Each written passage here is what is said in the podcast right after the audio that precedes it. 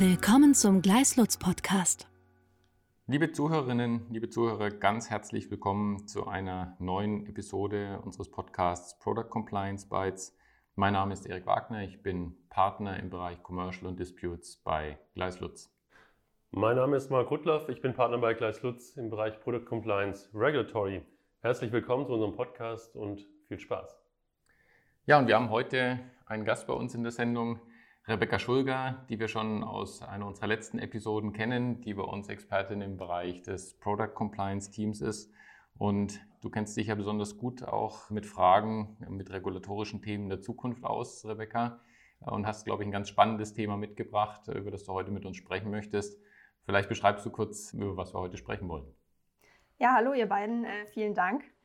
Ich habe mich in letzter Zeit intensiv mit Novellierungen des Personenbeförderungsrechts und des Straßenverkehrsrechts beschäftigt, die vor allem für Betreiber von solchen alternativen Personenbeförderungsangeboten von großer Bedeutung sind, die autonome Fahrfunktionen nutzen.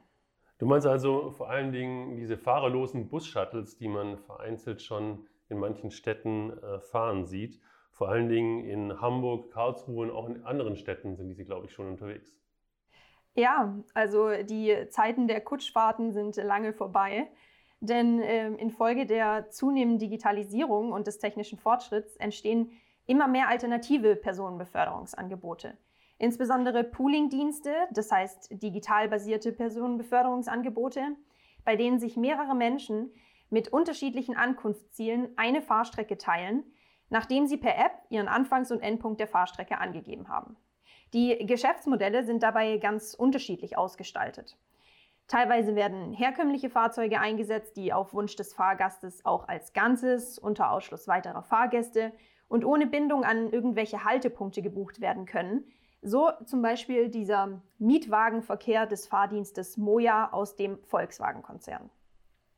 Teilweise werden dann aber auch wieder, wie von dir angesprochen, Marc, Kraft-Omnibusse mit automatisierten Fahrfunktionen eingesetzt, die führerlos ausschließlich zwischen fiktiven Haltestellen umherfahren, die der Fahrgast per App anfangs als Anfangs- und Endpunkt gewählt hat. Ja, das klingt ja alles sehr, sehr vielversprechend. Ich kann mir auch vorstellen, dass man damit eine viel höhere Effizienz bei der Auslastung der Verkehrsmittel erreichen kann, wenn die Verkehrsmittel on demand herbeigerufen werden können oder auch die Fahrstrecken mehrere Fahrgäste durch die App dann intelligent koordiniert werden können. Also sicherlich ein äh, großer Schritt, ein großer Beitrag auch dann in Richtung Verkehrswende. Und äh, für die Betreiber von Poolingdiensten bietet das Ganze natürlich auch finanzielle Vorteile. Ja, das äh, Potenzial von solchen Poolingdiensten ist groß. Gewinner sind auch diejenigen Menschen, die auf dem Land wohnen. Denn ländlich gelegene Kommunen können den konventionellen Nahverkehr mangels Nachfrage oft einfach nicht kostendeckend anbieten und sind deshalb zu Kompromissen vor allem im Fahrtakt gezwungen. Pooling-on-Demand-Dienste können hier bei schlanker Kostenstruktur Versorgungslücken zwischen dem öffentlichen Personennahverkehr und dem Individualverkehr schließen. Das leuchtet ein. Also es ist letztlich, wenn man so möchte, eine neue Verkehrsform, die zwischen Individualverkehr und ÖPNV steht. Aber trotzdem sieht man ja diese Pooling-Dienste und auch autonome Fahrfunktionen bisher auf den Straßen doch relativ selten. Ähm, jedenfalls sind sie bei weitem noch nicht die Regel und doch eine sehr große Seltenheit. Ähm, ja, das stimmt und es liegt vor allem daran, dass der geltende Rechtsrahmen bis vor kurzem noch so veraltet war und so innovationsfeindlich. Die Potenziale der Pooling-Dienste können natürlich nur dann fruchtbar gemacht werden, wenn der geltende Rechtsrahmen dies auch erlaubt. Im Falle von digital basierten Personenbeförderungsangeboten, die automatisierte Fahrfunktionen nutzen, sind vor allem das Personenbeförderungsrecht und das Straßenverkehrsrecht von Relevanz. Beide Rechtsbereiche wurden jüngst novelliert mit dem Ziel, Poolingdienste zukünftig zu einem festen Bestandteil in unserem Alltag zu machen.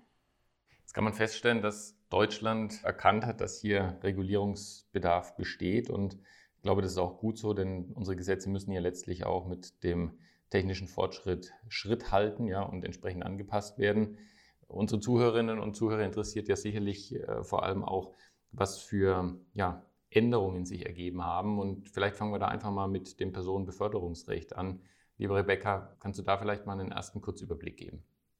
Klar, also die wesentliche Neuerung, des am 1. August 2021 in Kraft getretenen Gesetzes zur Modernisierung des Personenbeförderungsrechts ist die Einführung der Mobilitätsform Pooling innerhalb und außerhalb des öffentlichen Personennahverkehrs. Es wurden zwei neue Verkehrsformen mit jeweils eigenen Rechtsgrundlagen geschaffen, durch die bestimmte Pooling-Dienste jetzt regulär, und das ist die Besonderheit, denn es ist nicht mehr nur ausnahmsweise so, genehmigungsfähig werden. Die erste neue Verkehrsform ist der Linienbedarfsverkehr, der definiert wird als Verkehr, der die Beförderung von Fahrgästen auf vorherige Bestellung ohne festen Linienweg zwischen bestimmten Einstiegs- und Ausstiegspunkten innerhalb eines festgelegten Gebietes und festgelegter Bedienzeiten dient. Und die zweite neue Verkehrsform ist der sogenannte gebündelte Bedarfsverkehr, der definiert wird als die Beförderung von Personen mit Personenkraftwagen, bei der mehrere Beförderungsaufträge entlang ähnlicher Wegstrecken gebündelt ausgeführt werden. Ja, das ist verstanden, Rebecca. Vielleicht trotzdem kannst du noch mal so ein bisschen genauer erläutern, warum das eigentlich so eine wesentliche Neuerung ist. Das liegt daran, dass das Personenbeförderungsrecht durch den strengen Grundsatz des Typenzwangs gekennzeichnet ist. Das bedeutet, dass Personenbeförderungsangebote, die den gesetzlichen Anforderungen nicht erfüllen, grundsätzlich auch nicht genehmigungsfähig und damit verboten sind. Die bislang im Personenbeförderungsgesetz gesetzlich normierten Verkehrstypen sind für alternative Personenbeförderungsangebote viel zu eng. Linienverkehr scheidet aus, weil Poolingdienste regelmäßig keinen festen Fahrplan haben und auch keine feste Haltestellen. Gelegenheitsverkehr scheitert daran, dass kein Taxi- oder kein Mietwagenverkehr vorliegt. Poolingdienste gehören stattdessen dem Mischverkehr an, der in der Praxis bislang ausschließlich über Ausnahmetatbestände genehmigt wurde. Und da den zuständigen Landesbehörden bei der Erteilung einer Ausnahmegenehmigung Ermessen eingeräumt wurde, wurden gleichgelagerte Fälle in der Praxis oftmals unterschiedlich behandelt. Es ist also klar, dass Betreiber eine uneinheitliche Genehmigungspraxis abschreckt. Das ist natürlich einleuchtend über solche Ausnahmegenehmigungen und äh, über die Experimentierklausel, die im Personenbeförderungsgesetz für diese Fälle bisher eine Rolle gespielt hat, äh, natürlich keine wirklich rechtssichere Betriebsweise möglich. Solche Ausnahmegenehmigungen waren ja maximal auf vier Jahre befristet und auch Verlängerungen wurden zumeist in der Praxis dann auch zurückgewiesen, sodass eine solche Erprobungsphase, die gegebenenfalls auch längere Zeiträume als vier Jahre bedarf, gar nicht sinnvoll gestaltet werden konnte. Also da bestand doch eine sehr unbefriedigende rechtliche Situation.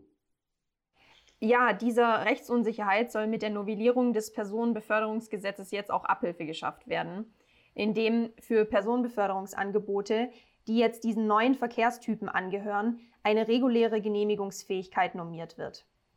Unterschiedlich gelebte sowie diese befristeten Ausnahmetatbestände sollen damit der Vergangenheit angehören.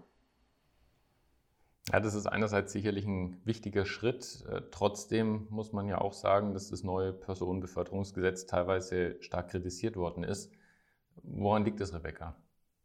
Ja, das äh, Fazit fällt tatsächlich unterschiedlich aus. Die Einführung der zwei neuen Verkehrsarten zeigt zwar eine grundsätzliche Tendenz zur Marktöffnung, doch kritisieren einige Stimmen, die Chance der Novellierung nicht vollständig genutzt zu haben. Vor allem kritisiert wird, dass an zahlreichen Stellen im Personenbeförderungsgesetz Vorbehalte zugunsten der Genehmigungsbehörden normiert werden. Es wird deshalb befürchtet, dass sich alternative Personenbeförderungsangebote in der Mobilitätswelt faktisch nur äußerst schwer etablieren können. Wird also beispielsweise eine bestimmte Bündelungsquote im gebündelten Bedarfsverkehr nicht erreicht, so kann dann die Genehmigungsbehörde die Genehmigung aus Gründen des öffentlichen Verkehrsinteresses widerrufen. Das heißt, die absolute Rechtssicherheit wurde mit dieser Novellierung am Ende dann doch nicht geschaffen und aus unternehmerischer Sicht bleiben doch ganz erhebliche Unwägbarkeiten immer noch bestehen. Nichtsdestotrotz ein ganz signifikanter Fortschritt, das kann man sicherlich feststellen. Aber Rebecca, darüber hinaus gibt es ja noch andere Fragen und Themen, gerade beim autonomen Fahren und Fragen des Straßenverkehrsrechts. Auch da war die Rechtslage ja bislang einigermaßen schwierig und auch da soll es ja Novellierungen gegeben haben.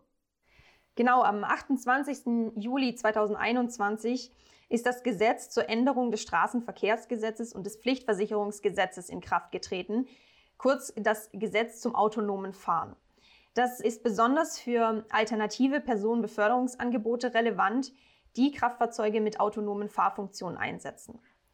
Kraftfahrzeug mit autonomer Fahrfunktion ist ein ähm, legal definierter Begriff. Gemeint sind Fahrzeuge, die ihre Fahraufgabe ohne eine fahrzeugführende Person selbstständig erfüllen und über eine im Gesetz zum autonomen Fahren, und äh, jetzt kommt ein etwas sperriger Titel, in der Autonome Fahrzeuge Genehmigungs- und Betriebsverordnung näher konkretisierte technische Ausrüstung verfügen. Auch wenn in dem Fahrzeug also keine fahrzeugführende Person mehr sitzt, die Poolingdienste ihre Fahrgäste also führerlos von A nach B transportieren, entspricht dies nicht der internationalen Automatisierungsstufe 4. Denn das Gesetz zum autonomen Fahren schreibt noch eine technische Aufsicht vor, die das Fahrzeug während des Betriebs beispielsweise deaktivieren und auch Fahrmanöver freigeben können muss.